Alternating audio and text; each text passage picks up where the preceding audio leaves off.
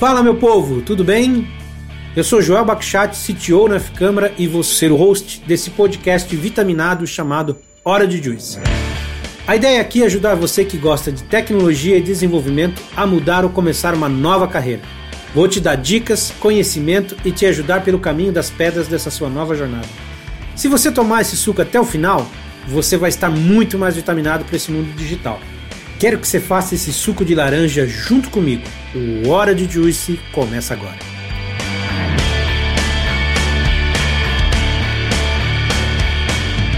Bem-vindos, pessoal, a mais esse Hora de Juice, esse episódio vitaminado de hoje. E cara, hoje vai ser um episódio difícil. Porque hoje a gente vai falar desse pessoal que sabe desenhar pop-up, né? O pessoal que faz a telinha bonitinha, o pessoal, né, que costuma aí realmente fazer os desenhinhos, as coisas que realmente deixa né, o aplicativo, digamos, um pouco mais é, charmoso. E porque cada coisa que eu acabei de falar está completamente errada. Então, por isso, hoje eu trouxe o pessoal que vai conseguir tocar isso aqui no meu lugar, né? E hoje, digamos assim, que eu vou mais aprender e apresentar para você essa galera. E para isso, consta aqui comigo hoje essa galera da F-Câmara, que aí é responsável por, como costumo falar, de transformar sonhos em realidade. Pessoal aí de UX Design, pessoal que com esse já só nessa introdução já tá com ódio no coração ao meu respeito, mas tudo bem, eu já tô acostumado com esse sentimento. Então, galerinha, queria muito aí que vocês se apresentassem aí pra galera, saber quem que vocês são, o que que vocês estão fazendo aí na F Câmara e queria saber também por que que o Lucas se escondeu.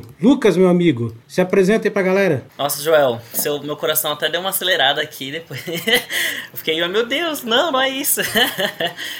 Mas, primeiro de tudo, muito prazer. Eu me chamo Lucas. Tô na F-Câmara já vai fazer nove meses. Entrei também pelo programa de formação. Uh, mas eu sou apaixonado por UX aí, já de estudo já faz um tempinho. Sou, eu idealizei um projeto de UX também para ajudar quem tá auxiliando, né, eh, na área, o UX em casa. Sou responsável também, sou uh, voluntário no Vagas UX, onde a gente compartilha vagas para pessoas que estão começando, inclusive a gente já compartilhou aí o do programa, o, o Def Câmara, né? O programa de formação. E é isso aí. Legal, Lucas. Bem-vindo aí, cara. Aí vamos ver essas ideias. E quero saber também o que, está acontecendo aí desse outro lado da muralha aí, beleza? E agora também com a gente, Carla Mendanha. Se apresenta aí pra galera, Carla. Oi, pessoal. Prazer. Eu sou a Carla Mendanha. Trabalho na F Câmara há mais ou menos cinco anos. É, comecei como UX na verdade, comecei como desenvolvedora, depois fui para o UX designer. Hoje eu estou já num cargo de product designer. É, o cliente que eu atuo hoje, ele é da área florestal, um dos maiores da América Latina. Então eu estou tendo um aprendizado bem legal, assim, porque eu,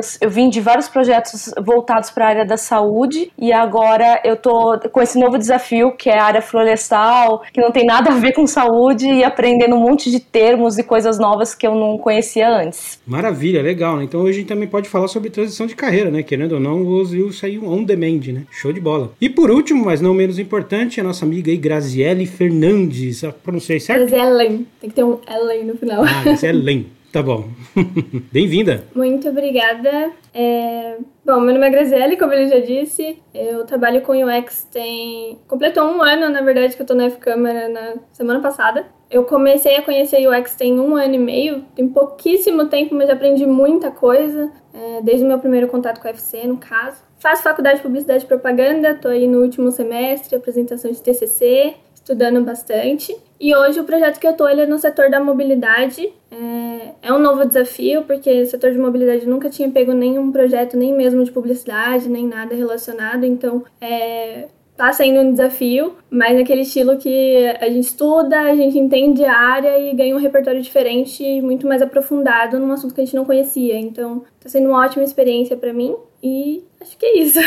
Maravilha, legal. Eu acho que é bacana essas mudanças aí. Então, gente, é, eu vou começar do beabá, eu vou começar pelo feijão com arroz, porque eu acho que assim, uh, você ouve de UX em todo canto, eu acho que todo mundo que está começando o cara de desenvolvimento acaba ouvindo de UX, mas eu acho que uma, é o tipo de assunto que uma definição só não é o bastante, né? Então, eu gostaria muito de ouvir do ponto de vista de vocês o que, que é essa definição de UX. Eu sei que eu brinquei no começo, né? Falei que é o pessoal pessoal que desenha os pop-up bonito, mas eu acho que eu errei assim, pelo menos um pouquinho, eu devo ter errado. Então queria ver de vocês, pessoal. Aí o que, que vocês acham, o que, que é a definição aí da área de UX? Não vou ficar chamando nome não, hein? Bom, é, UX, né, User Experience, traduzindo, é experiência do usuário. É, o que você falou no começo da ligação sobre desenhar tela, ele é um outro lado da moeda, também faz parte, mas ele está mais relacionado à UI, né, que é a gente, é experiência, interface, é a parte mais visual. User Experience, na verdade, a gente fala sobre pesquisa, sobre entender o usuário, sobre entender quem vai utilizar aquele sistema, aplicativo, aquele site, antecipadamente, fazer pesquisas até a gente chegar numa solução.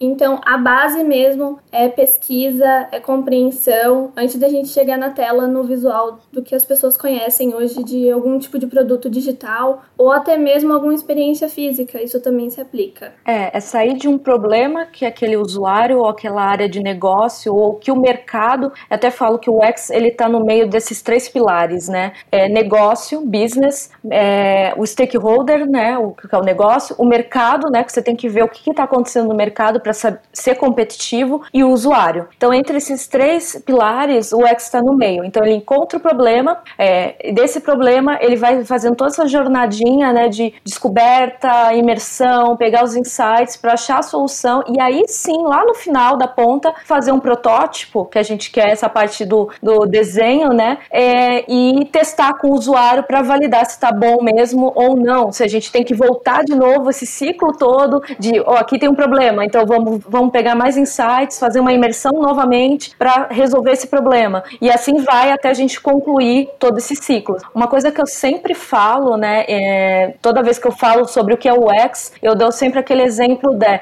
não adianta nada você ter uma Ferrari, que é linda, maravilhosa, aquela Ferrari vermelha, que você, o que, que você quer dela? Aquele motor, aquele ronco, aquela velocidade que ela faz. Essa é experiência de você comprar uma Ferrari. E aí vão lá e troca a o motor dela por um de Fusca. No final você não teve a experiência que você queria, você só tem aquela beleza, que é o Y, ela é linda, maravilhosa, mas ela não corre e não faz aquele barulho maravilhoso da Ferrari. Então é um exemplo que a gente dá para mostrar a diferença entre o Y e o X. Sim, eu tenho também um pouquinho de dificuldade, na verdade, de, de sumarizar o que é o X, justamente por tudo isso que as meninas falaram, né? Envolve muitas coisas. Se você for perguntar para minha mãe o que, com o que, que eu trabalho, ela não vai saber, não. ela não vai saber explicar. Mas até hoje, pra mim, até hoje eu conserto PC, cara, então tá tudo certo. É, mas é bem interessante, assim, ver essa visão, de fato, que, é, como a Graça falou no início, você falando sobre a parte de, de UI, ela é muito importante aí em, em todos esses processos aí de UX, mas, de fato, como as meninas disseram, não é só isso, né? Então, é, é muito Eu acho que se, quando eu comecei a, a, a estudar, eu gostaria muito que alguém tivesse me falado, olha, estuda sobre negócios, porque está muito relacionado, isso é muito importante, é muito importante você ter uma noção aí de negócio também. Então, a gente tudo isso que as meninas falaram está relacionado aí com métricas também, saber mensurar o impacto do seu trabalho e, enfim, não só nos negócios, mas também na vida das pessoas. Cara, bacana. É, o que o Lucas falou é muito importante, porque como a gente vê pelo nome, né, o X, é, experiência do usuário, a gente pensa que é só o usuário. Ele é o nosso pilar principal, né? É óbvio que a gente está fazendo a experiência para ele, mas a gente nunca pode esquecer que tem um mercado competitivo e que não adianta nada a gente agradar o usuário e ele não ser competitivo naquele mercado. Não adianta nada a gente não ouvir a área de negócio. Então, por isso que eu falei que é a junção desses três pilares. É muito importante e eu ainda colocaria um quarto pilar, que é o dev, o desenvolvedor. Porque não adianta nada a gente criar uma coisa que não dá para ser desenvolvida ou que não dá tempo de ser desenvolvida por ser tão complexa e aí entra a parte técnica. Eles vêm colocar a gente um pouquinho com o pé no chão, olha, isso não dá para fazer dessa forma, a gente vai ter que mudar aqui, aqui, ali, ou a gente vai ter que vai ter que precisar de mais tempo. Então eu acho que tem que ter uma conversa ali entre o time muito forte. Eu não vejo mais o X separado do time de desenvolvimento. Hoje eles têm que trabalhar como um time de verdade. É isso aí, todo mundo sabe que os devs são os caras legais da história. Agora eu queria pegar uma percepção assim de vocês. Eu tenho uma frase, eu acho que todo mundo já ouviu essa frase lá de trás, do Henry Ford, né? Se você perguntar sempre pro usuário usuário o que ele quer, ele não diria que ele quer um carro, né? Ele queria um cavalo mais rápido, né? E qual a percepção de vocês sobre isso, sabe? Eu queria, obviamente, isso é uma coisa pessoal minha, uma dúvida, porque eu também tenho esse sentimento, porque eu entendo, né? A gente tem que entender o que o usuário quer, mas eu acho que tem um limite aí, né? Tem um gap, né? Nesse meio, né? Como é que isso funciona aí para vocês? Porque é, a definição que vocês trouxeram me dá uma ideia muito de pesquisa, né? E eu acredito que realmente o X tem muito a ver com isso, com pesquisa do negócio, mas eu acho que também tem uma questão, não sei se é impressão minha, de suporte, né? De o, ajudar o usuário a entender o que ele quer, né? Talvez não seja nem o usuário, muitas vezes no caso o stakeholder, né? Entender o que ele quer, né? Desse projeto. E qual a percepção de vocês sobre isso? Bom, na verdade, assim, é... até mesmo no individual, se a gente for pensar no ser humano em si, a gente nunca sabe o que a gente realmente quer, né? Tá passando por algum tipo de situação, a gente acha que é A e na verdade é B. E isso também é. 39 anos e passa por isso. é, então a gente é, passa por isso constantemente, né? E no user experience a gente tem situações muito semelhantes, tanto na parte de negócio quanto na parte de usuário. Quando a gente chega numa pessoa e perguntar o que você quer, o que você gostaria de melhorar em situação, situação X, em produto X, ele vai falar aquilo que, vamos dizer assim, é um pouco genérico, é aquela primeira impressão, talvez aquele primeiro problema que veio na cabeça dele. E se a gente for aprofundar um pouquinho mais e tentar, tentar entender um pouco mais é, um pouco melhor essa dor, a solução que ele vai te dar não é necessariamente a melhor solução para aquele problema. Então, a gente tem é, N situações em que você pergunta para uma pessoa, ok, o que você quer melhorar? E ela vai te passar uma melhora gigantesca e você, com, com estudo, pesquisa e aperfeiçoando mesmo, né, por, pelo fato de você já estar na área e você compreender um pouco melhor a situação, você consegue propor uma coisa um pouco mais simples. Então, a gente passa por isso constantemente mesmo, de e até muito arriscado chegar a perguntar tanto para a área de negócio quanto para o usuário o que ele quer, porque ninguém nunca sabe o que quer. É tudo mesmo baseado em, em tentar entender tem todos os pilares, toda a situação, a base, o que, que está acontecendo e qual a melhor forma de ajudar sem mexer tantas peças. Isso dependendo do projeto, né? Às vezes você tem que mexer muita coisa e às vezes você tem que mexer uma coisa mais pequena. Então, dependendo da realidade, você realmente precisa se aprofundar melhor para poder aplicar a melhor solução naquele momento, que talvez seja bem mais simples do que aparenta ser, sabe? É, questão estratégica também, né? É, eu, eu uso muito isso nos projetos de perguntar, não perguntar o que ele quer, mas ouvir, deixar ele desabafar. Ele vai falando tudo que ele quer e tal, não sei o que, vai sonhando, vai viajando, deixa ele viajar na maionese mesmo, porque isso é importante pra gente. A gente pegar o, esses insights no meio, da, nas entrelinhas. E depois eu começo a vir com a realidade, vem fazendo provocações em cima daquilo que ele falou. E aí a gente junto vai construindo, a, a, achando a solução para aquele problema, que muitas vezes não era o que ele queria lá, que ele falou, que foi o exemplo que você deu, né? Ah, um cavalo mais rápido, mas aí veio a invenção do carro. Então a gente consegue consegue trazer algo melhor para esse usuário ou para esse stakeholder que ele não tinha passado porque ele não teve essa vivência. Sim. Eu acho que em UX a gente tem ferramentas muito poderosas, de fato, se você souber utilizar, para conseguir entender o usuário. É, se de fato a gente perguntar, por exemplo, numa entrevista ou fazer um questionário e, e perguntar, talvez ele, claro, todos esses insumos são muito importantes para a gente entender o que que o, contextualizar, entender o que que o usuário está pensando sobre o problema, mas é para isso que a gente testa as coisas, né? A gente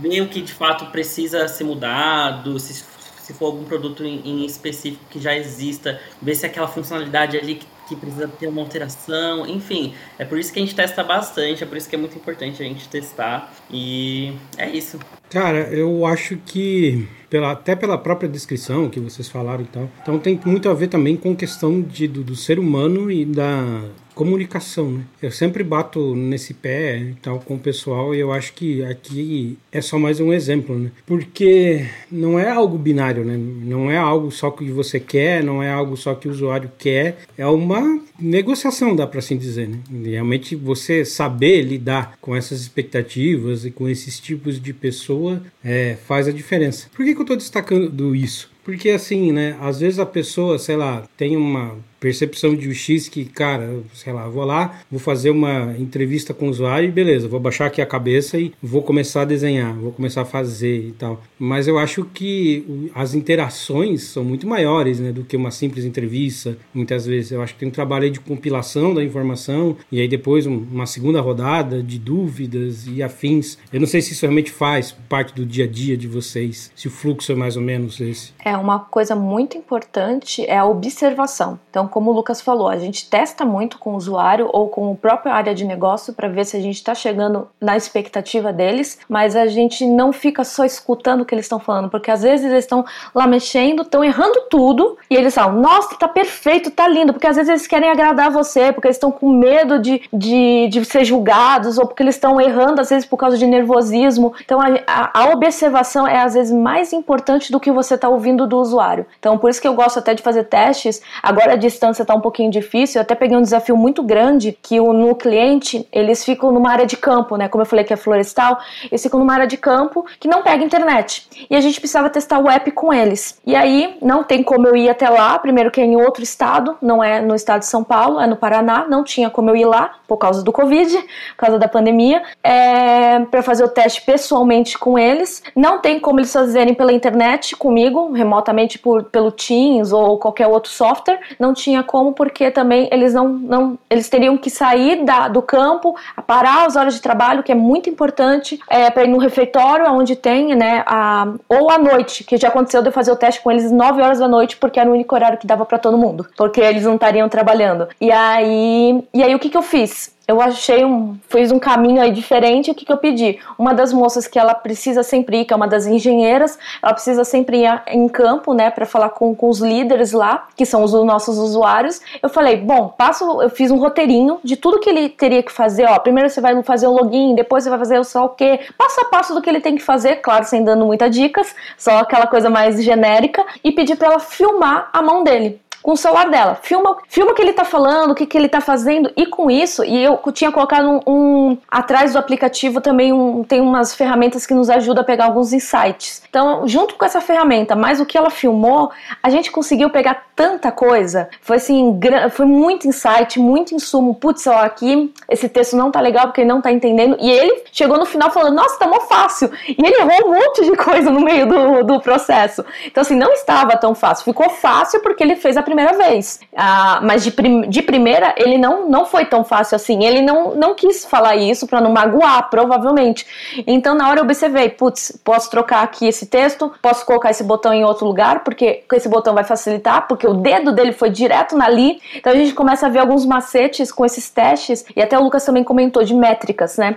É, a gente às vezes esquece, a gente, a gente sim, eu tô generalizando, mas muitos UX esquecem, né, de colocar as métricas no começo e acaba colocando no fim. A métrica ela tem que vir logo no começo do projeto, que você já tem que estabelecer quais são as, me as metas, os objetivos que você quer atingir, para lá no final você fazer esse comparativo. Eu acho que do que você falou, Joel, desculpa, eu acho, mas eu acho que do que você falou, é, em UX a gente tem a gente tem uma estrutura, né? Se você for parar para pensar, ah, vamos, vamos pensar no design thinking, abre o diamante, fecha o diamante, está ali na fase de discovery, depois, enfim, é, essas ferramentas elas existem para nos auxiliar, né? Mas na vida real, pode ser uma loucura, na verdade. Você tá ali na fase de discovery, mas tem que fazer outra coisa também. Então eu acho que é, essas ferramentas existem para no, nos ajudar, né? Ela, ela tem uma estrutura, mas a gente tem que saber ser adaptável, né? Se adaptar, não seguir tudo muito à risca. Elas estão ali para nos ajudar, mas ela, a, gente, ela, a, gente, não pode é, é, fazer com que seja um impeditivo da gente fazer o que a gente acha que pode gerar mais insights. Enfim, foi uma coisa que eu fiz muito durante o programa de formação. É, ah, tem algumas ferramentas que a gente utiliza ali em outra fase, mas aqui na, acho que na fase de discovery eu vou conseguir gerar mais insights. Então, acho que é uma coisa, são macetinhos que você vai pegando com o tempo, assim, sabe?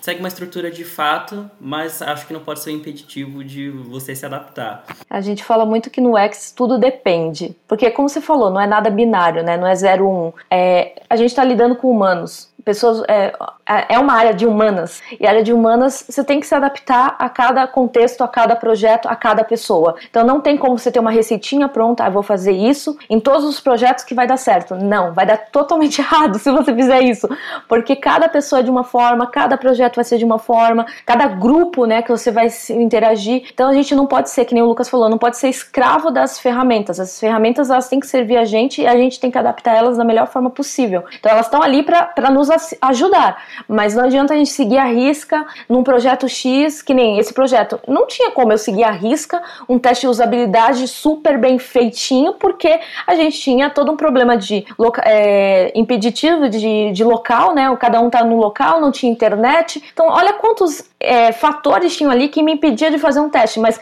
não é por isso que eu não vou testar.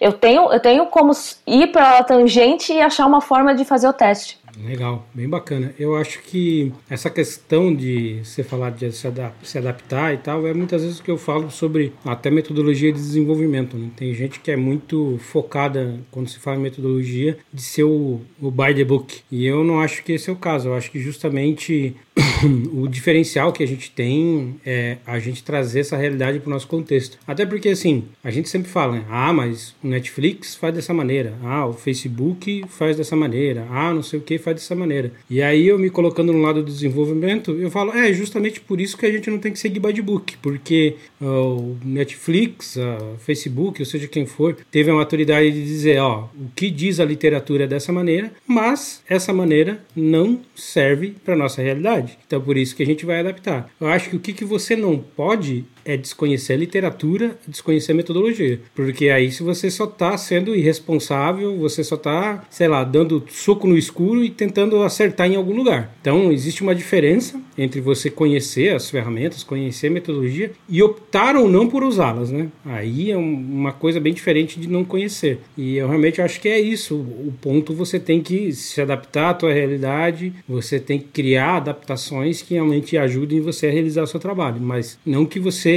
é obrigado a seguir isso aí by the book. Se fosse isso, cara, então todo mundo hoje em dia já teria migrado para é, o ágil, né? Sendo que grandes empresas ainda até hoje são modelo waterfall porque não conseguiram fazer essa migração. Bacana, mas assim, gente, eu não sei, cara, eu, eu sou um cara binário, eu sou um cara bem binário, eu, eu gosto de escovar beat, eu, eu sempre falo pra galera que eu capacito, que eu treino assim, cara, quer ser diferenciado na tua carreira, vai abrir o capô e olhar o que tem debaixo, vai abrir o capô e entender o que, que a galera não entende em sua maioria. Né? A minha carreira, muito, é, eu tive destaque por causa disso isso. Então, assim, eu conseguia literalmente extrair o suco de laranja de uma aplicação que a maioria já julgava que estava só no bagaço. E eu ainda extraria alguns litros de suco. Né? Nossa, que analogia. Mas, enfim. É... De qualquer maneira, eu queria entender de vocês, para cada um de vocês, o que fez vocês brilharem o olho nessa coisa do X, né? O que, que fez vocês olharem para isso? Porque, sei lá, olhando assim, ah, conversar com um monte de gente, eu falo, caramba, isso deve ser cansativo.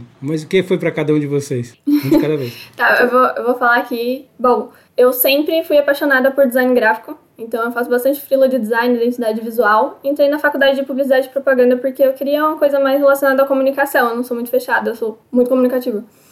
É, só que quando a gente entra em design gráfico, lá, lá atrás, assim, quando a gente começa a estudar design gráfico, há uns anos até, ele não era tão focado assim, você primeiro é, estudar aquela pessoa, e aí você desenvolver uma identidade para ela e ter todo aquele conceito por trás, toda aquela coisa. Não tinha muito peso em cima disso. Então, é, quando, eu come, quando eu comecei a me aprofundar um pouquinho mais sobre design gráfico, é, foi que eu falei, não, eu preciso de um pouco mais de significado no estudo, preciso de um pouco mais de estudo e na faculdade de publicidade e propaganda, na parte de criar campanha em si, é, os meus professores eles começaram a pesar um pouco mais a gente começar a entender mesmo quem vai ver aquela campanha, né? Só que eu sou muito focada em, é, em design, é, não na campanha em si. E eu comecei a estudar outras áreas que tra traziam justamente essa ideia: você estudar a pessoa e você criar, solucionar alguma coisa para ela ali, tudo com uma base em, em estudo e pesquisa. Aí foi quando eu descobri o UX que faz um, um, casal perfeito, assim, entre estudar, chegar numa solução e, e, ter toda essa questão também de, um, de uma interface agradável, vamos dizer assim. Então, o que brilhou meu, meu olho foi justamente isso, juntar o útil ao agradável, assim. Sensacional. E, assim, eu só queria dizer que o galo cantando no fundo é um toque realmente genial. Não, gente, sério, eu tentei. É muito bacana. Quero muito conhecer. Eu tentei bastante evitar abrir o microfone por causa disso, mas foi, então... Deem, olhar pro, deem oi pro Não, Roberto. E é isso. Queremos conhecer o Roberto, por favor. bom esse galo.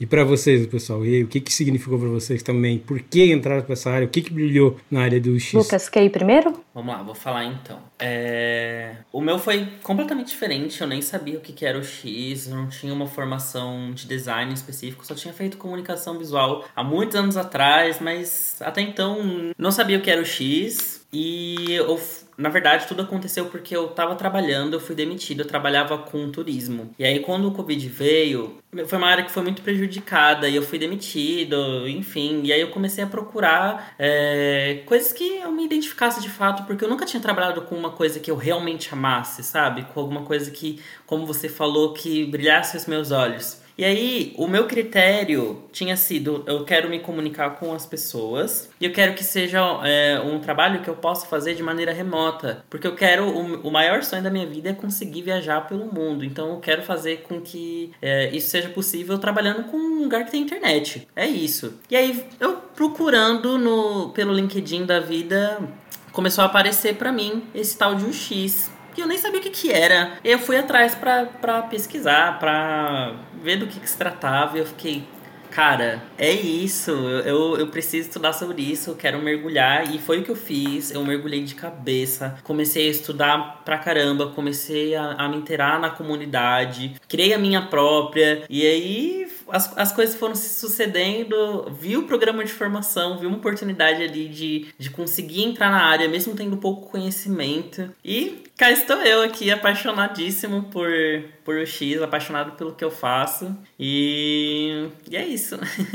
Agora, antes da Carla dar a resposta, vem cá, Lucas. Tu me falou um negócio agora assim que para mim explodiu a minha cabeça e eu, eu quero entrar nisso. Você era da área de turismo antes? Por acaso você vendia pacotes, esse, alguma coisa nesse sentido? O que, que você fazia na área de turismo? Só Cara, eu era concierge. Eu, Concierge. eu, é, eu representava uma bandeira de cartão de crédito, né? E a gente. Eu, eu fazia roteiro de viagem para as pessoas. A gente trabalhava. Interessante. Agora você falando nisso, eu sinto que todos os meus empregos antes me prepararam para estar aqui hoje. Nunca nada relacionado com X, mas sempre relacionado com experiências. Então eu já trabalhei na, nessa parte de, de concierge, eu já trabalhei como atendente barista, eu já, te, eu já trabalhei como captador de recursos, que são essas pessoinhas que ficam falando, oi, modelo, fala aqui comigo um minuto, e é, é, arrecadando doações voluntárias para ONG, enfim. E eu sinto que tudo isso me tornou uma pessoa mais comunicativa, eu acho muito interessante ver como que. Parece que não tem nenhuma relação, mas que tem, de certa forma, né? Eu trabalhava ali me comunicando com as pessoas. Tem em, tem em o X uma coisa que a gente chama, um método de pesquisa que é a guerrilha, né? Que é de fato ter essa abordagem,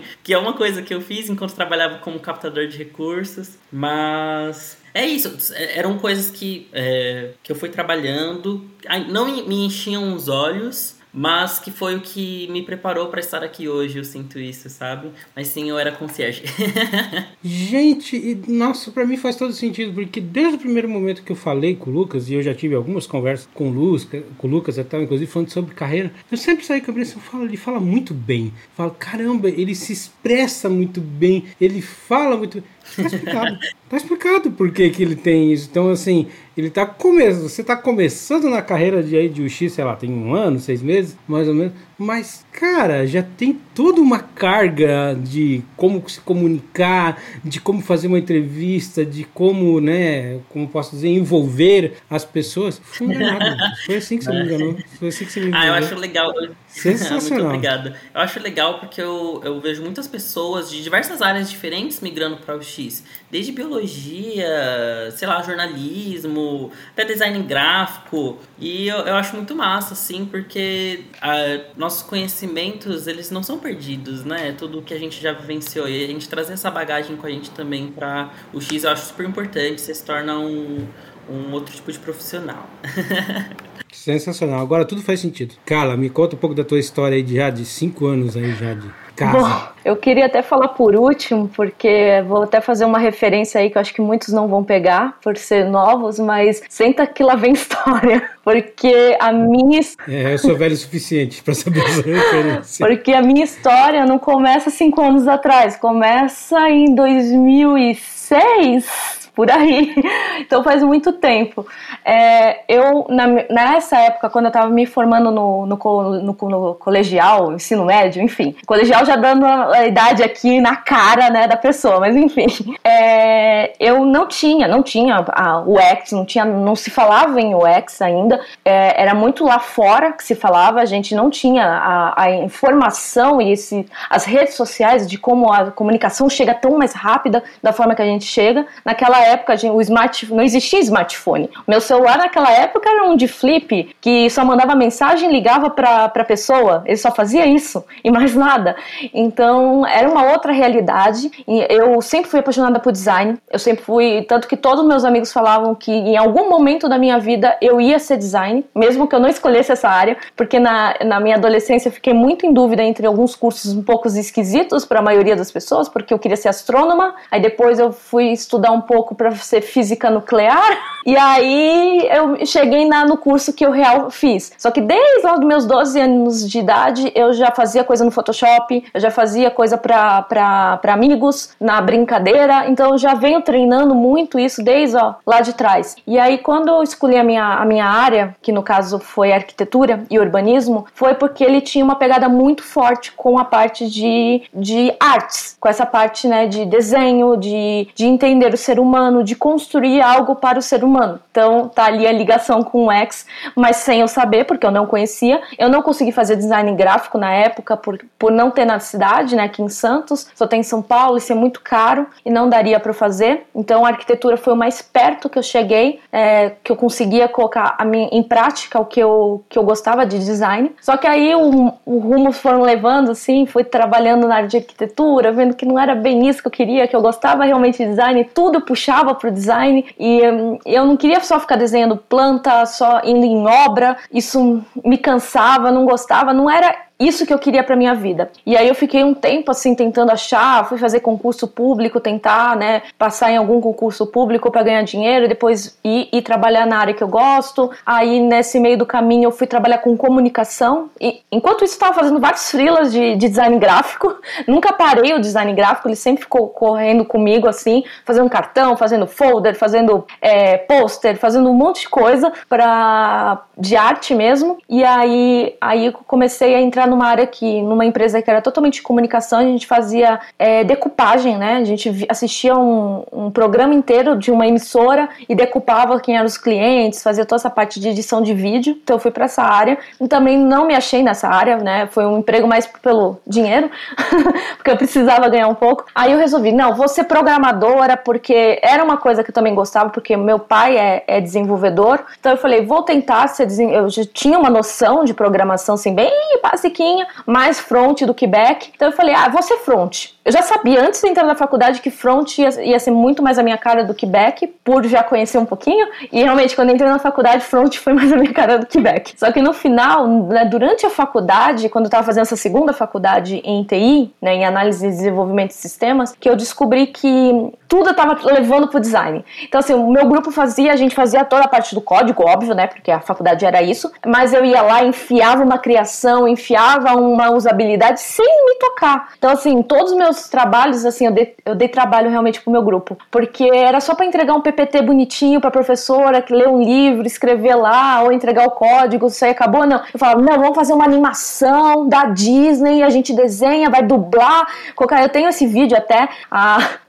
Deu um trabalho do cão e eu não sei como o meu grupo embarcou nessa comigo, né? É, a minha irmã também embarcou nessa porque ela, faz, ela sabia fazer é, a parte do After Effects, né? Então ela fez toda a parte de animação pra gente. E aí todos os projetos eu inventava algo. Eu queria ser a criativa, não sei o quê. E inclusive eu entrei até num projeto um professor justamente por isso, porque eu fui a única que pensava no em como ia ficar aquele, aquele produto, né, aquele projeto, aquele código, não só uma telinha feita de qualquer jeito. Eu queria sempre colocar uma experiência melhor para o usuário, eu queria colocar cores, eu queria deixar ela mais bonita, e etc. Aí o professor me chamou para para participar de um projeto até dele, pessoal, que era para usar realmente o X. Mas na época a gente não, não conhecia muito bem essa parte de UX, ainda estava começando aqui no Brasil a se falar mais, é, ainda se falava muito em web design, né? Juntava né, as duas coisas, webmaster, essas coisas. Então se falava muito disso. E, logo no finalzinho dessa faculdade eu entrei na F-Câmara e aí na F-Câmara eu comecei, né? Tentei um teste para desenvolvedora, é, comecei até a fazer algumas coisas de CSS, HTML, JavaScript um pouquinho,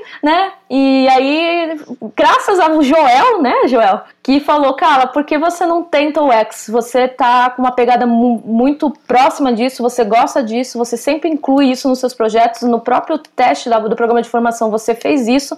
E assim, foi o Joel que me, me apresentou sem querer a área.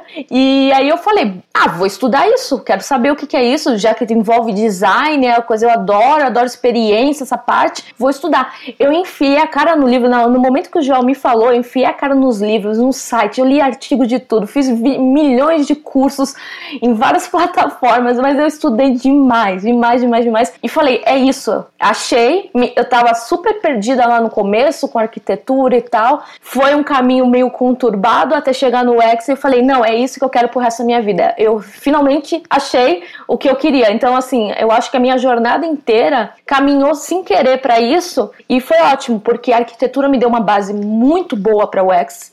sempre falo isso, porque muita coisa que eu fui estudando, eu falava, nossa, mas eu vi isso em arquitetura. Ah, eu vi isso na matéria X. Aí eu fui ligando as coisas, só que eu via num, num, com uma persona diferente. Eu via uma persona que era um dono de uma casa, de uma loja, de um prédio, e agora eu tô vendo mais num contexto digital. É, um, é só um pouquinho diferente. Então é só encaixar isso aí. E também eu não posso dizer que a minha segunda faculdade foi jogada no lixo porque me deu uma base de tecnologia muito boa. Então, assim, eu cheguei entendendo o que era metodologia ágil, não tendo dificuldade de entender como funcionava uma metodologia, entendendo uh, o que eu poderia fazer que não ia afetar tanto no desenvolvimento. É, saber um pouco de front me ajudou a falar: putz, isso aqui vai dar um trabalho do cão eu posso fazer uma forma mais simples que vai dar o mesmo resultado para o usuário, para a área de negócio negócio e eu vou ajudar o desenvolvedor na mesma forma. Então, assim, eu também não.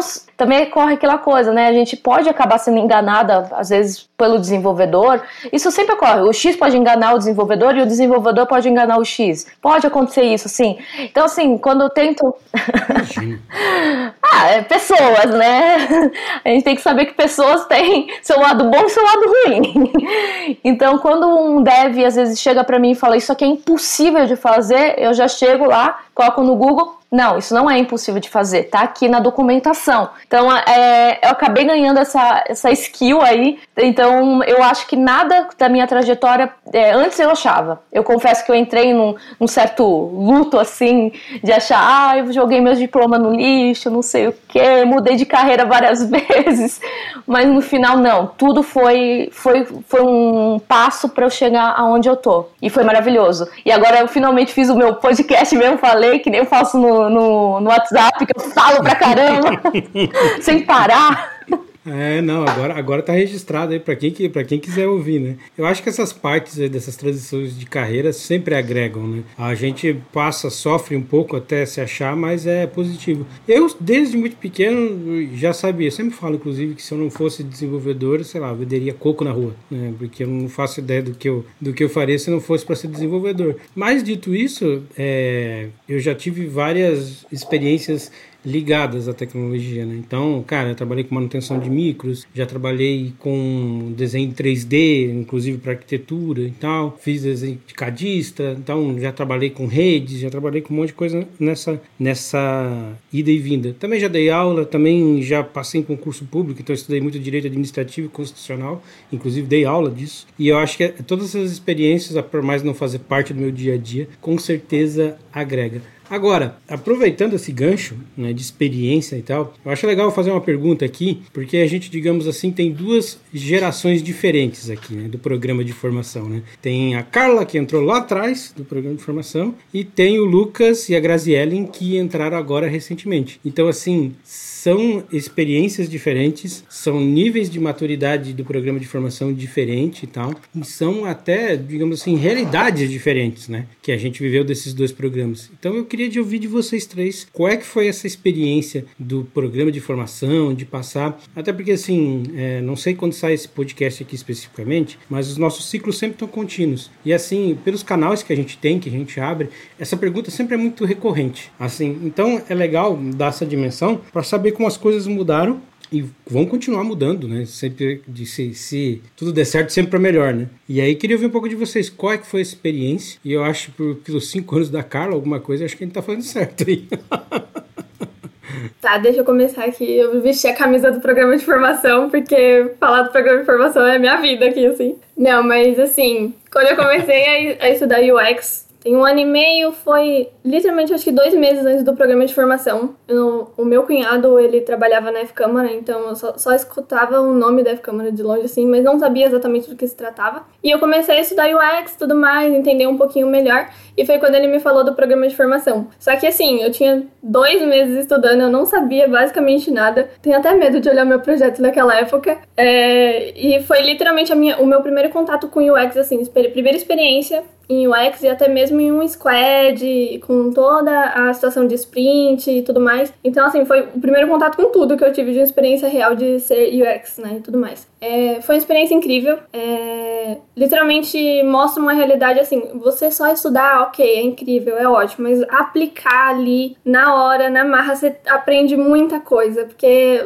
não tem como você saber tudo só estudando texto, lendo artigo e livro. Você vai ter bastante repertório, mas a aplicação é totalmente diferente. E que nem o Lucas falou, né? A gente tem uma caixa de ferramentas, o importante é a gente saber quais são elas e saber como usar. É aí que você fala, ok, agora eu estou dentro da profissão. Quando eu, eu sei toda a caixa de ferramenta e eu sei quais eu devo, eu devo usar ou não. Então, quando eu entrei no programa de formação, foi assustador, assim, meu Deus, todo mundo falando de sprint, não sei o que, entrega não sei o que lá, e, e, e tem o protótipo protótipo e tem programa X, e eu assim, meu Deus, eu não sei nada disso. Só que não foi um, uma muralha. Tipo, ok, não sei nada disso, acabou a minha experiência aqui. Não, literalmente a gente tem os mentores ali que você pergunta, você enche o saco. A Carla tá de prova. Eu ficava chamando ela, chamando o Diego, chamando todo mundo. Então não é como se você não soubesse uma coisa X te impedisse de terminar o projeto. Não, eu não sei, eu vou perguntar pro mentor, eu vou entender e vou aplicar no meu projeto. E foi assim que foi dando certo, né? Agora eu olho pro projeto lá atrás e eu sei o, em que que eu errei, em que que eu poderia melhorar, mas em um momento foi impeditivo de me fazer entrar pra F-Câmara. Então, é muito bacana você é, entrar num desafio e se testar. É, você sair do estudo e falar, ok, agora eu vou aplicar, dá medo, mas vale muito a pena. Então, para mim, foi a primeira experiência certa assim, literalmente de ao mesmo tempo que eu aplicava, eu ia aprendendo muita coisa. E acredito que para todo mundo que passou pelo programa de formação é uma realidade muito parecida, né? Sensacional. Para mim, o programa de formação foi uma experiência desde o começo. Antes de, de fato chegar ali, me inscrever, tem, tem todo. Putz, vou, ainda não, não conhecia a F-Câmara quando eu fiquei sabendo sobre o programa de formação. Fui pesquisar, falei, putz, hum, me identifiquei, achei interessante, vamos tentar. E aí, é, estudei pra caramba sobre, sobre o lugar, né, que eu iria trabalhar, porque eu já tava mentalizando ali, eu não, vou entrar nesse lugar, eu, vou, eu preciso trabalhar na F-Câmara, não, essa, essa vaga é minha.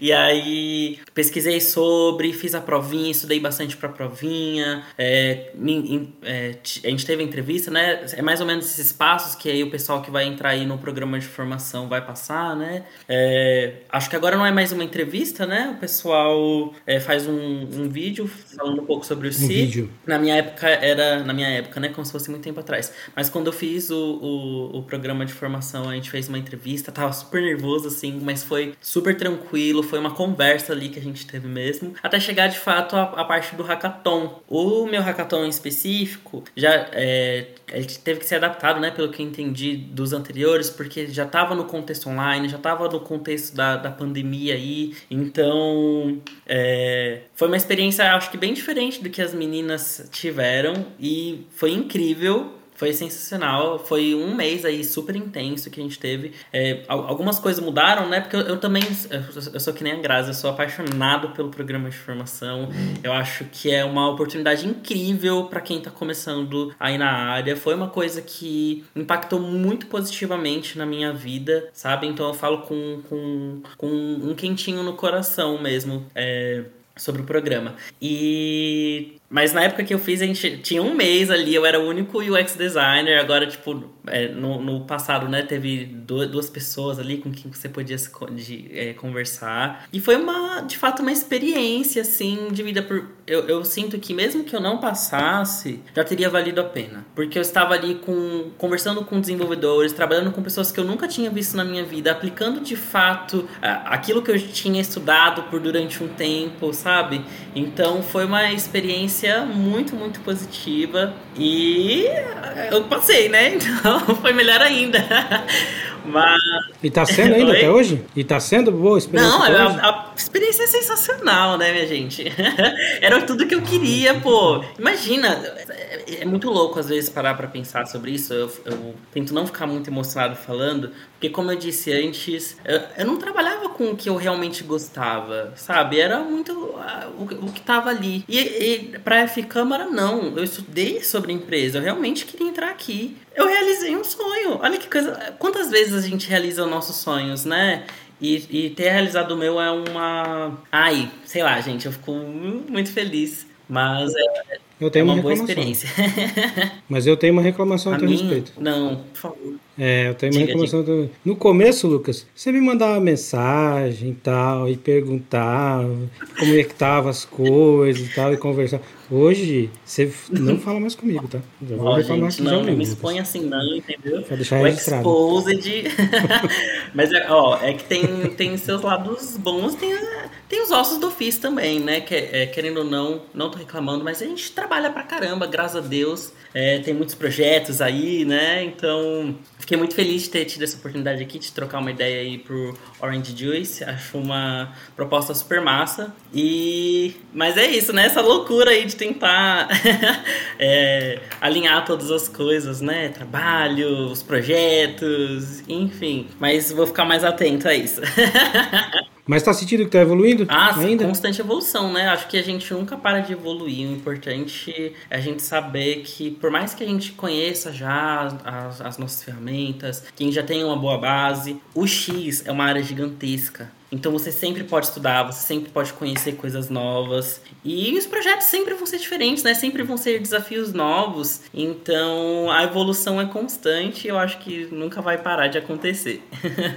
É, legal. E agora, na, com a Carla, eu quero fazer, na realidade, fazer uma emenda para fazer duas perguntas. Porque a, a, Carla já teve a experiência de participar do programa de formação, passar, e ela também já teve a experiência de organizar o programa de formação. E aí eu quero que você fale um pouco dessas duas experiências, não de uma só. Tá ótimo. É, a, eu fui uma, um dos primeiros programas de formações aqui de Santos, né? Não sei se o primeiro Sim. ou o segundo, não lembro agora, mas foi, era totalmente diferente do que é hoje. A gente só tinha carreira de dev, então por isso que eu fui, até me candidatei para desenvolvedora. Diferente do Lucas, eu não tava muito otimista, porque assim, o professor avisou na sala de aula, ele, eu, ele o Kleber tinha o contato de alguns professores da FATEC, né, onde eu estudava, e esse professor passou pra gente, e no momento que ele passou, eu já estava procurando emprego, então eu já estava fazendo vários processos seletivos naquela época, eu falei, vou, vou me candidatar e vou tentar a vaga também. E aí me candidatei eu e minha sala inteira, foi assim, tanto que no, na entrevista em grupo, a gente fechou o mesmo horário, então era os cinco eram da mesma sala que tava falando com, com, com o Kleber no dia. E a primeira, a primeira prova foi uma prova bem difícil, porque uma, foi uma prova totalmente de lógica. Era, era prova voltar. De lógica, o problema não era lógica, porque eu, eu, além de eu ser da área de humanos, eu sou um pouquinho de exatas. Eu amo lógica, amo matemática. Por isso que eu falei que eu queria fazer astronomia, física. Então, é uma, é uma área que eu gosto muito. Eu adoro números. Então, para mim, na prova não foi difícil, mas o tempo para você executar a lógica era muito pequeno, então você tinha que ser muito rápido para fazer aquela prova e depois tinha que escrever uma redação. Então era um tempo muito curto para muito exercício. Aí eu lembro, eu fiquei assim, ai meu Deus, será que eu passei? Não sei o quê. E quando eu recebi a mensagem do primeiro e-mail, assim, foi uma comemoração, assim, eu passei na primeira parte. Eu comemorava cada etapa. Aí foi para a entrevista. Passei na entrevista também com aquele medo, né? Tipo, ai, será que eu vou passar? Será que, que vai dar certo? Não tenho experiência nenhuma na área. É, eu sou mais velha que todo mundo, né? Porque eu tô, migrei de área, então tinha toda essa preocupação. Aí passei na entrevista. Aí foi outra comemoração. Aí fomos pro hackathon. Na época era um workshop que a gente chamava e era totalmente desenvolvimento. Aí quando o João começou a mostrar HTML e CSS, eu, ah, não, tranquilo, tá? Essa parte eu consigo. Quando ele mostrou Angular, Aí eu já falei, ai meu Deus, agora que vai dar ruim pra mim. Aí eu fui me comunicando com as pessoas, fui conversando, fui entendendo como fazia, fui pesquisando no Google, abri lá, fui, ah, eu fui me virando. E aí no final eu saí da, do dia, né, é, meio assim, ah, eu acho que eu não vou passar, né, meio chateada. E quando eu recebi a resposta, quando me ligaram falando que eu passei, assim, eu comemorei demais, eu fiquei tão feliz e tal, e, e eu tinha passado em outra vaga também, aí eu desisti, eu queria a F-Câmara, porque eu já tinha lido sobre a F-Câmara, eu gostei muito da, da cultura, de tudo, tinha muito mais a ver comigo. Então, assim, eu, eu, também sou uma pessoa que posso falar que sou muito fã do programa de formação, porque ele abriu umas, uma oportunidade. Aí eu conheci o Joel, que me mostrou o caminho que, que eu precisava, me colocou naquele caminho que eu queria tanto, que era o X, sem saber que era o X naquela época, como eu comentei anteriormente. E aí, logo depois, quando eu entrei, eu ajudei a fazer o programa de formação para para o pessoal que entrou logo depois, os seis meses depois de mim. Então foi toda uma experiência nova, né? De eu montei a prova de lógica e eu fui sacana, porque eu falei, vou ferrar, vou fazer uma prova bem ruim. Peguei umas, umas questões assim, nível concurso público. Fiz uma prova dificílima, todo mundo me xinga até hoje por isso. É, ajudei, né, no processo de entrevistas, ajudei toda a parte de organização e tal. A gente tava caminhando, então tava aprendendo, então foi uma experiência muito legal até por Homo Entender qual é a experiência desse usuário que entra no programa de formação. A gente, eu, eu peguei as dores que eu e os meus amigos que entraram e depois amigos que não passaram, mas tiveram, fui entrevistando eles no, no, no assim, em paralelo, pegando essas dores e tentando aplicar no próximo para não ter as mesmas dores. E aí fui indo. Aí os outros programas de formações não consegui atuar totalmente que nem esse segundo, 100% nele, mas eu sempre dava alguma ajuda, algum help ali na parte principalmente de e-mails, para mandar e-mails, porque a gente tinha lá uma plataforma e eu sabia mexer nessa plataforma, então eu sempre dava um auxílio, uma ajuda ali. Então, assim, praticamente todos os, os programas de formações eu dei um pitaco em alguma parte dele. Aí quando começou a dividir o X com Dev, foi mais legal, porque a gente conseguiu fazer avaliações, então a gente fazia, pedia um case no começo para os UX, quando era, eh, não era remoto, era presencial, então a gente pedia um case para os UX, então a gente via o trabalho dessas pessoas, como elas, elas conseguiam encaixar né, tudo num case simplesinho, claro, a gente não pediu uma coisa extraordinária, porque era uma vaga de trainee, não tem nem cabimento, e a gente avaliava e passava essas pessoas por hackathon. Então era, a gente conseguia fazer um filtro muito legal dessas pessoas. E aí até o programa da Grazi, que foi metade presencial e metade online, eu tava no comando dele no começo, então toda a parte presencial eu fiz inteiro. Aí entrou a Mariana, que veio para ajudar na parte do programa de formação e tá até hoje atuando. E aí ela pegou toda a parte do online. E aí no online eu fiquei como mentora, porque eu não queria sair do programa de formação. aí eu pedi para ser uma das mentoras, fui mentora da Grazi, é, colaborei para passar a Grazi. eu não sei fazer coração. e, e foi muito divertido essa experiência como mentora, que até depois eu, eu entrei né, em programas de mentoria para ser mentora de, de UX, né, de graça, e, e, agora também tô, tô numa escola e tô sendo remunerada por isso, porque eu adorei, eu achei muito legal ensinar, passar o conhecimento, então assim, o programa de formação, além de ter me passado lá atrás, de eu ter participado dele na, na jornada dele de construir, ah, ele ainda me abriu um olhar que eu não tinha de, poxa, eu posso também passar meu conhecimento para outras pessoas e, eu gosto de falar, né? Então, é, para mim está sendo muito divertido é, essa parte de mentoria e tal.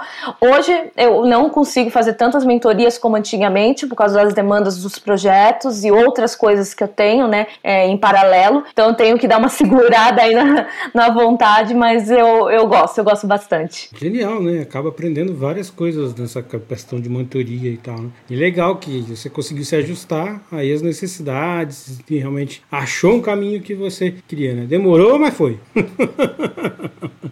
Deslanchou. É, eu acho que é, é bacana o programa de formação. É por isso que agora hoje, como eu falei, né, ao longo dos anos a gente foi adaptando, né? Uma das coisas que a gente tem buscado agora no programa de formação é fazer a galera que participou do programa anterior é, contribuir a, no próximo programa, no programa assim atual. Até porque a, aos poucos a gente está deixando de dizer que é um programa de formação de trainees, né? A gente realmente está montando carreiras. Então, o programa de formação dentro da F-Câmara vai ser um, um programa de carreiras, né? A gente está reestruturado bem isso forte em 2000, 2021, até porque assim, né? A gente já tem muito case para mostrar, né? Não é só um conhecimento teórico. E é aquilo que a gente fala dos cinco anos, porque um programa desse não nasce maduro, né? É difícil, por mais que você esforce para nascer com uma maturidade, isso leva tempo, né? A, a Graziellen falou, né? Tipo, cara, a gente pode ter a caixa de ferramentas, né? Mas como você vai para o emprego, né? Agora, beleza, como é que eu pego essa caixa, né? E boto em prática? Eu acho que o nosso programa de formação foi muito isso. Foi aquele negócio que, beleza, nos primeiros a gente aprendeu a fazer, pessoas sofreram por causa disso, como a Carla, foram cobaias, digamos assim, e ao pouco do, do, do, do tempo a gente foi aprendendo e aprimorando como fazer isso. Foi adaptando, né? Os tempos mudaram, as coisas mudaram, e hoje eu acho que a gente já tem um nível de maturidade totalmente diferente, né? E aí o que, que a gente projeta para os próximos anos é algo ainda maior, né? A iniciativa de a gente ter uma comunidade fora, a iniciativa do podcast, a iniciativa das coisas que realmente está falando da transformação de carreira, é um jeito que a Câmara expande esse programa e realmente faz capacitar e trazer pessoas mais perto desse sonho que o Lucas comentou, né? De fazer essa mudança, de realmente participar disso. Então a gente contribui para a formação dessa galera, né? Antes mesmo de eles participarem dessa seleção e ser formados aqui dentro. Né? Então é legal a gente destacar, e eu acho que vocês três podem até me corrigir se vocês acharem que estou falando besteira, mas eu acho que a nossa formação está muito ligada diretamente ao trabalho. Né? A gente não tem medo de conectar quem está entrando a um trabalho que é real e tal, fazendo isso de uma maneira dosada, onde vocês não se sintam sobrecarregados, onde vocês não se, se sintam com excesso de responsabilidade em cima das costas, botando essas pessoas que já tiveram essa experiência próximas de vocês e preparando essas grades de ensino que a gente está fazendo. Né? Então, é um,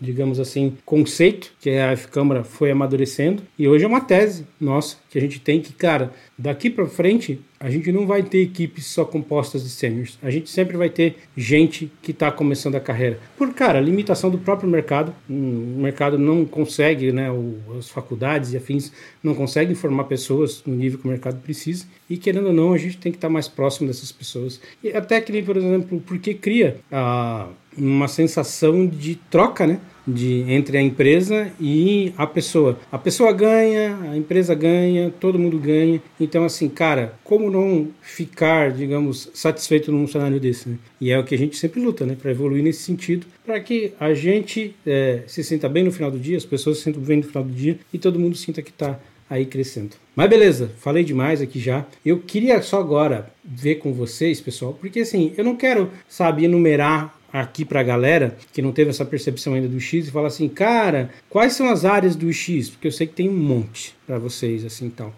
Mas eu não queria só colocar aqui, então, galera, enumere aí para mim quais são as áreas que tem do X. Eu queria que vocês falassem para cada um de vocês, fora a área que vocês atuam hoje, qual área vocês acham interessante do X? Esquece o que vocês atuam hoje. Fora que vocês atuam hoje, qual a área que vocês acham interessante. Ou vai lá, se vocês acham que a área que vocês estão atuando hoje é mais interessante, cita e fala para a galera qual que for. Não quero citar aqui todas, mas quero que a galera tenha uma sensação de que quais são essas áreas e a variedade e diversidade que a gente tem de cada uma delas. É, no meu caso, eu sou totalmente generalista hoje, né? Então eu atuo em todas as áreas do X, do guarda-chuva do X, aonde, aonde eu precisar eu tô atuando. Então por isso que eu acabei me tornando bem mais product designer, porque o product design ele vai ver o produto de ponta a ponta, a gente fala que é o 360, né? Então ele não tá específico em, um, em, uma, em uma parte, ele tá vendo tudo. Então é a área que eu mais gostei, porque mexe com todas as partezinhas que eu gosto dentro do X. Então foi a área que eu mais me encontrei encontrei.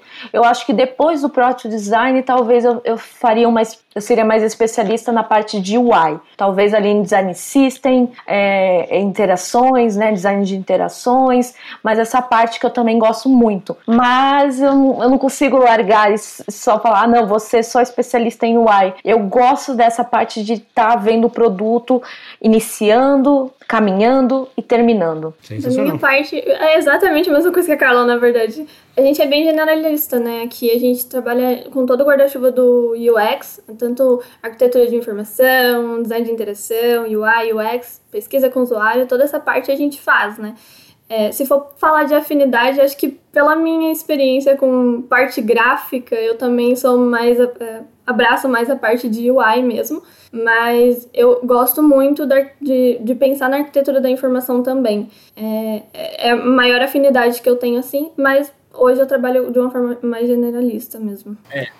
Eu acho que é muito fácil se apaixonar por X justamente porque são muitas áreas, né? É fácil você se identificar seja com pesquisa, seja com a parte de, de UI ou criação de conteúdo. Eu acho que na F-Câmara em específico é importante ter um perfil generalista. Atualmente eu trabalho mais com a parte de, da, da interface, mas eu sou o contrário das meninas. Eu sou apaixonado pela parte de pesquisa. Eu amo conversar com usuários, eu amo testar o que eu estou fazendo, eu amo ter esses insights e, e saber sobre o produto mesmo e, e essa bagunça que é o, processo de discovery, que é, é doideira, mas é, é muito gostoso ao mesmo tempo você começar o projeto não sabendo absolutamente nada e depois ver as coisas desenrolando. Ai, para mim é, é, delicioso, mas de fato eu, eu imagino que ser generalista, ser generalista é bem importante. Eu gosto também na parte de UI, não ignoro, é muito importante, eu gosto muito.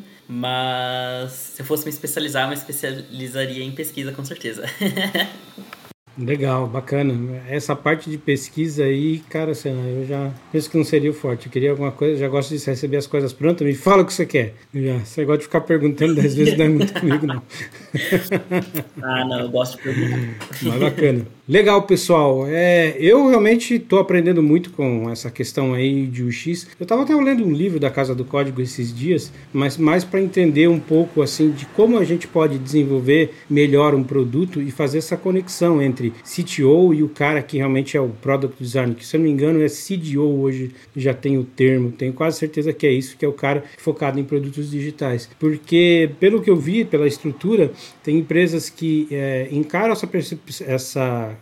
colocação do CTO ou do CIO e também é o cara que acaba cuidando do produto. Como os produtos hoje são muito digitais, existem, digamos assim, duas divisões. Tem é, pessoas, empresas que focam isso na figura do CEO ou do CTO, ou tem empresas que é, têm essa divisão e acaba sendo é, um cargo, digamos assim, concorrente. Então, o CDO, se eu não me engano, não tenho certeza se é seu termo, não lembro de cabeça, é, ele é o cara que fica com o time de produtos mais focado e o CEO é, contribui com o pessoal, com os engenheiros que são a parte mais técnica.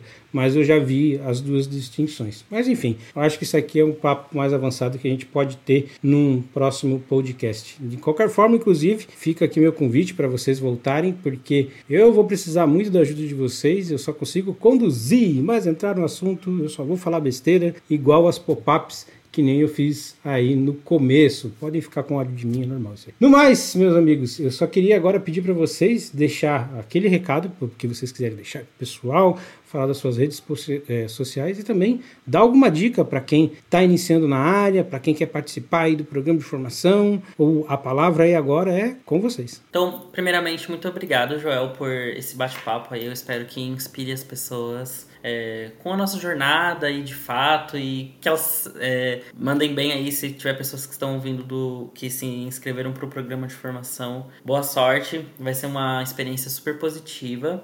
É, se eu puder dar uma dica mesmo para quem está começando agora na área, antes de comprar qualquer curso, de fato, É, leia, leia bastante, conheça os livros e, se possível, estude um pouquinho de inglês, porque existem muitos materiais gratuitos em inglês. Dá para você estudar muito. Eu aprendi muita coisa sozinho pela internet. Comecei a me especializar depois, com o tempo, quando comecei já a ganhar dinheiro com isso, com o X de fato. Mas é, dá pra, tem muita, muito material gratuito na internet, tem que saber procurar. E se engajem nas comunidades, o pessoal sempre compartilha bastante conteúdo interessante. Aqui na Orange Juice já tá o convite aí dado, então a gente vai conversar bastante sobre o X quando for possível. Então, é, se engajar na comunidade é muito importante. E já que deu o aval também, é, me, sigam aí o X em casa no, no Instagram.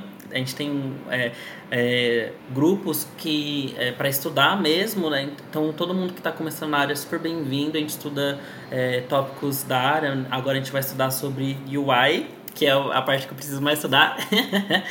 e, e é isso. Se engajem na comunidade estudem bastante. Bom, muito obrigada pelo convite, né? Adorei participar. Quero voltar aqui, inclusive. Fica aí já, pode me chamar.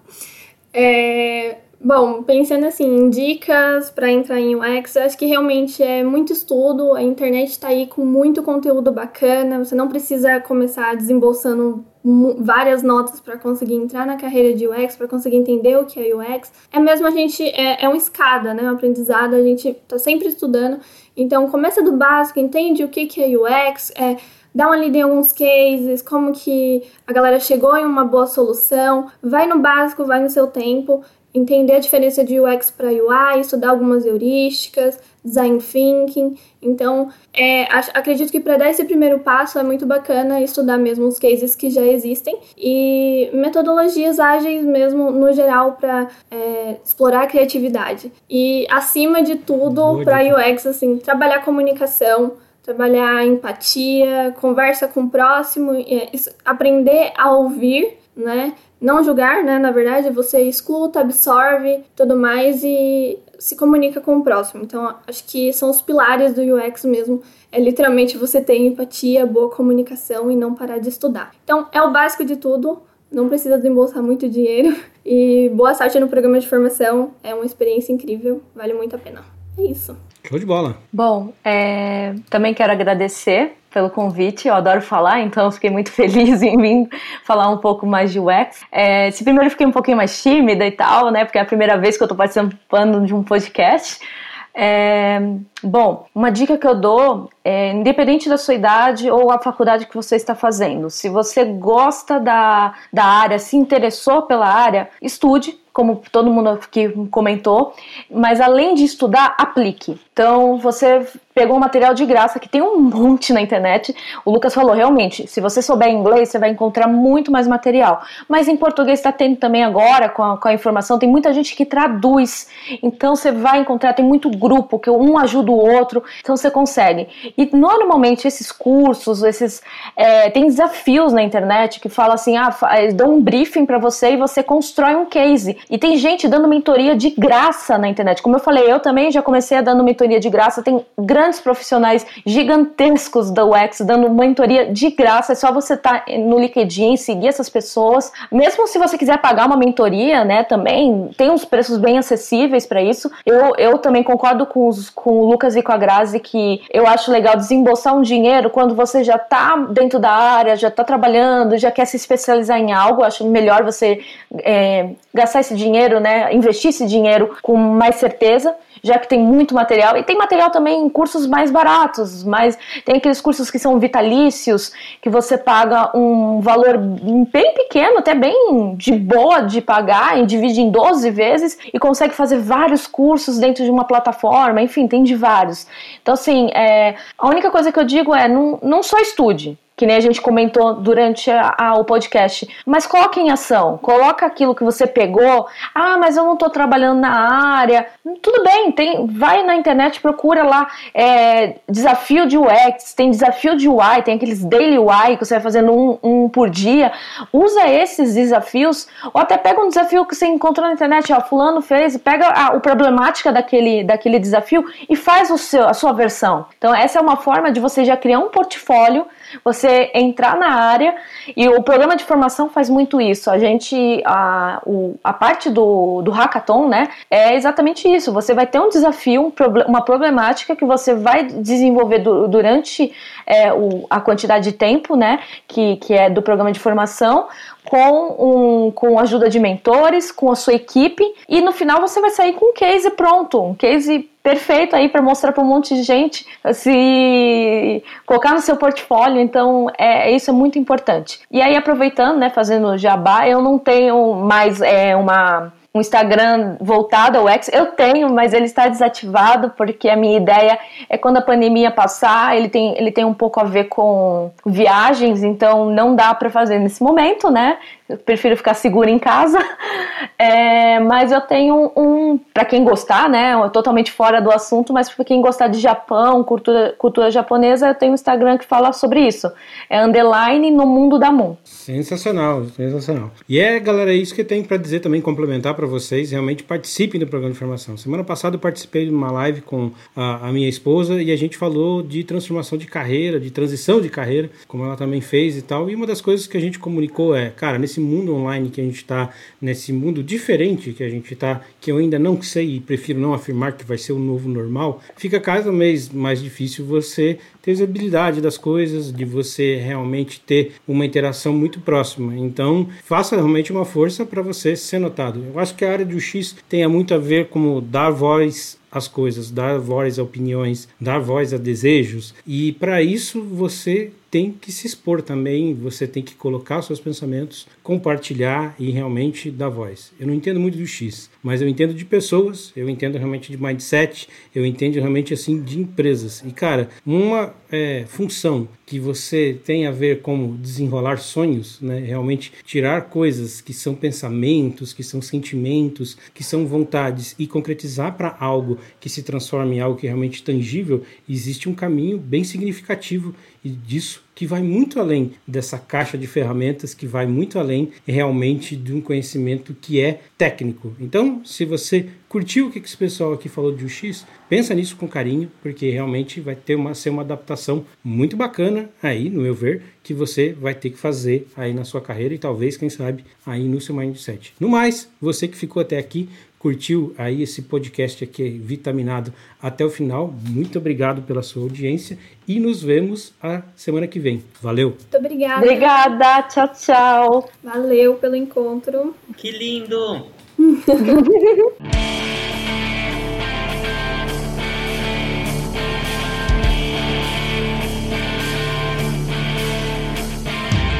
Meu povo, o suco de hoje já tá acabando, mas me fala se você ficou com aquele gostinho de quero mais.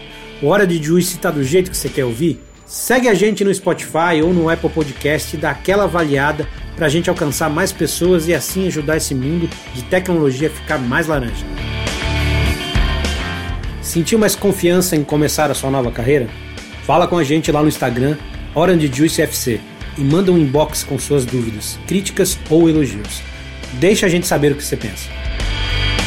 Obrigado por ficar com a gente até o final e te espero no próximo episódio. Fui!